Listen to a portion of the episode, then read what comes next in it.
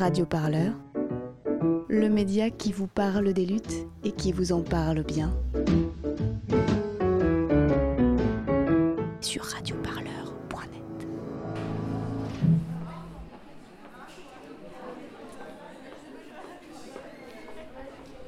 Bonjour, on est devant euh, la salle E01 euh, à Nanterre. Est-ce que vous savez ce qui se passe euh, en ce moment dans cette salle? Euh, pas du tout. Donc il y a une AG en fait qui est organisée Oui, j'ai entendu parler, euh, il y a une intervention dans notre classe tout à l'heure. et je peux simplement vous demander pourquoi vous n'y êtes pas? Euh, parce que j'ai cours là, sans tarder, donc euh, j'avais pas beaucoup de temps pour manger, donc euh, de toute façon. euh, Pas le temps. hein. Franchement, non, j'aurais pas eu trop le temps, surtout que je suis occupé. Moi, après, je serais pas allé, franchement, honnêtement. Tu te sens pas concerné? Moi, perso, je m'informe pas trop, donc non, je me sens pas trop concerné par ce genre de choses. Et donc bon, pour les autres, euh, tant pis quoi.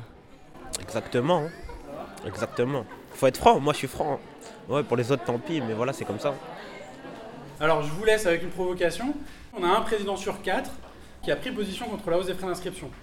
Si on avait euh, un étudiant et une étudiante sur quatre, ça ferait 500 000 étudiants qui auraient pris position et qui seraient euh, en manifestation cet après-midi. Je pense que c'est ça qui manque. Euh, c'est clairement pas les présidents qui vont arrêter la hausse des frais d'inscription. Mais pour l'instant, il n'y en a rien d'autre. Donc ce serait bien qu'on leur mette un peu de pression de notre côté à nous aussi.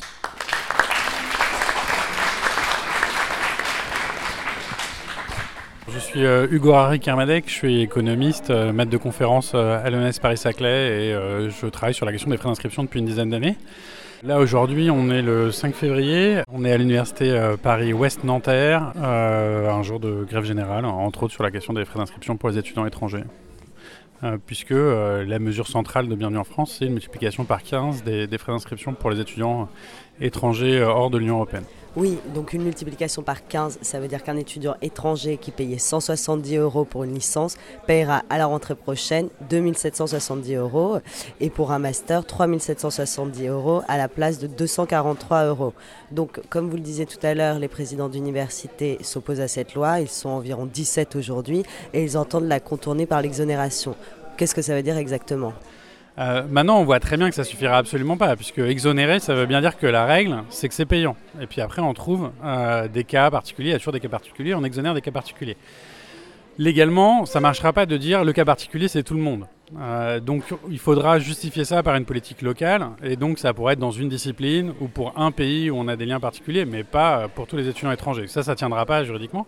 Et puis financièrement, ce sera impossible à faire. C'est que l'université va refuser quelques centaines de milliers ou quelques millions d'euros euh, par, par engagement politique, mais du coup euh, au détriment de ses missions, parce que l'État ne va absolument pas compenser ça. Quoi. Ça arrive souvent que les présidents euh, se positionnent?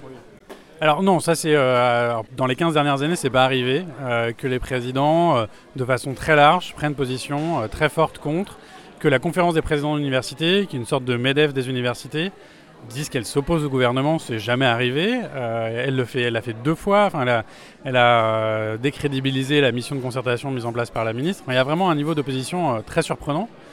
et, inédit. Voilà, mais avec des effets qui, seront très limités, ne serait-ce que parce que, on l'a vu l'année dernière sur, sur la loi ORE, euh, quand il y a vraiment un président d'université qui est très fortement mobilisé ou qui laisse faire, c'est ce qui est arrivé à Toulouse l'année dernière, à, à Toulouse-le-Mirail, euh, et ben, le président est démis par le ministère, parce que l'autonomie, c'est une blague. Donc c'est sûr que ce n'est pas, pas une force sociale. Par contre, le mouvement étudiant, euh, ça c'est très clair aussi dans, tous les rapports gouvernementaux sur la hausse des frais d'ins- d'inscription, c'est l'inquiétude principale des gouvernements. Euh, et c'est la raison pour laquelle au- aujourd'hui on augmente les frais d'inscription pour les étudiants étrangers. On va segmenter pour ne pas avoir une confrontation d'ensemble avec les étudiants. Et ça, c'est l'élément principal de la stratégie euh, des euh, quatre derniers gouvernements euh, pour faire passer la hausse des frais d'inscription. C'est un projet, tout le monde a le projet, mais tout le monde a bien compris qu'il fallait faire attention, pas aux présidents d'université, pas non plus aux enseignants-chercheurs, mais aux, étudiants. Moi, je me pose la question pourquoi les étudiants sont là, on fait rien, on se mobilise pas, alors que des gens qui sont plus jeunes que nous, qui sont déjà travailleurs, qui subissent une répression jamais vue, qui ont perdu des membres, des mains parfois, sont, là et continuent de montrer cette combativité. Qu'est-ce qu'on attend pour nous aussi montrer la nôtre? Moi, je pense qu'aujourd'hui, entre Christophe Castaner et Christophe Détinger, il y a un choix à faire.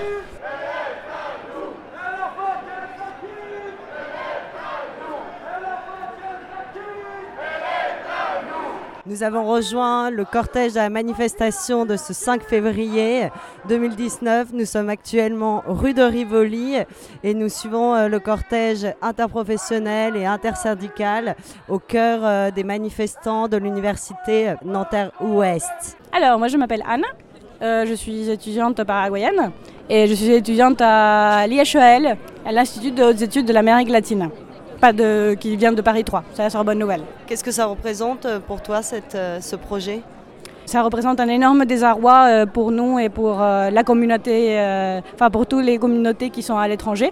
Une hausse de frais d'inscription, ça veut tout, simple dire, tout simplement dire une expulsion. Une mesure carrément discriminatoire, une mesure xénophobe et une mesure, raciste, étant donné que ça, ça vise... ça vise carrément à, attirer des étudiants euh, venus de Chine euh, ou d'Asie. On est d'autant plus affectés qu'on sait que si, si, on est, si, si c'était nous actuellement qu'on venait là maintenant euh, en France, ça nous aurait touchés. Et on n'aurait pas pu faire, on n'aurait pas pu faire cette belle université qu'on crée aujourd'hui à l'Institut des études de l'Amérique latine, où il y a quand même 30% des étudiants extra-européens. Qu'est-ce que ça va devenir une, université euh, des études latino-américaines sans étudiants extra- extra-européens? Ça va devenir, ça, devenir une université néocoloniale en fait.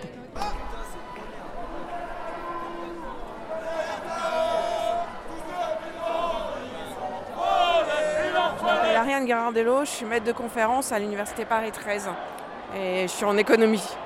Moi j'interviens aussi euh, bah, avec les étudiants que j'ai en début de cours ou en fin de cours parce qu'on fait quand même le programme au travail. Hier on avait une assemblée générale, euh, on est avec quelques collègues passés dans les, dans les amphithéâtres pour alerter les étudiants. Euh, ce qui est malheureux, c'est que les étudiants qui sont le plus concernés et qui nous soutiennent et qui nous ont euh, applaudi, encouragé, signé des pétitions, bah, eux, ils ne peuvent pas venir en manifestation parce que concrètement, c'est des étudiants étrangers, ils ont peur d'être arrêtés euh, et que ça se passe pas bien pour eux. Donc euh, c'est aussi pour ça que nous, on est plus protégés en tant que fonctionnaires, donc c'est important de venir manifester euh, en leur nom aussi.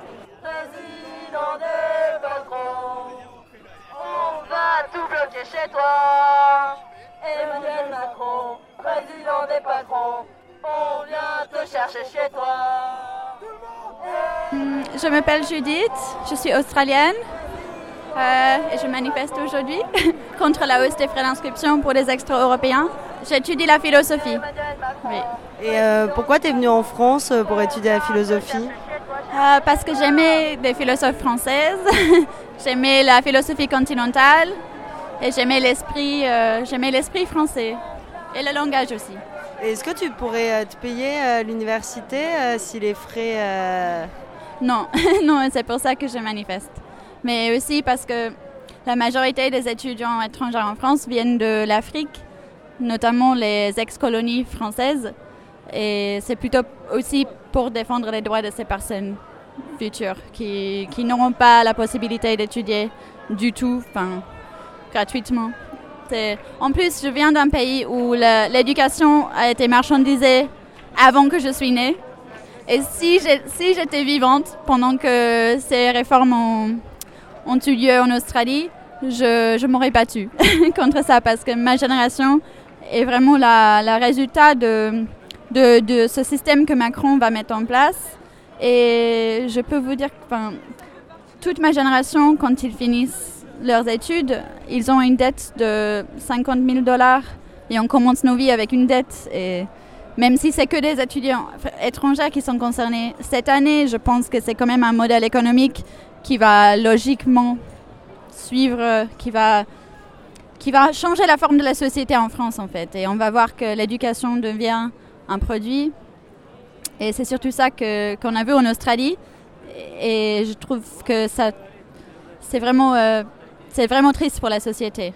Et donc là, si la loi passe, tu dois rentrer chez toi l'année prochaine? Non, parce que je suis en licence 1, donc je peux rester jusqu'à la fin de ma licence, heureusement. Mais ça veut dire que j'aurai pas la possibilité de faire un master. Et comme je suis spécialisée en philosophie française, il n'y a pas la même école en Australie. Du coup, euh, ma, place est- ma place était vraiment en France. Mais là, je trouve que mon futur n'est plus, n'est plus aussi sûr. Enfin, Le pays des droits de l'homme à Skip. Ouais, le pays des droits de l'homme Radio Parleur, le média qui vous parle des luttes et qui vous en parle bien. Sur Radio Parleur.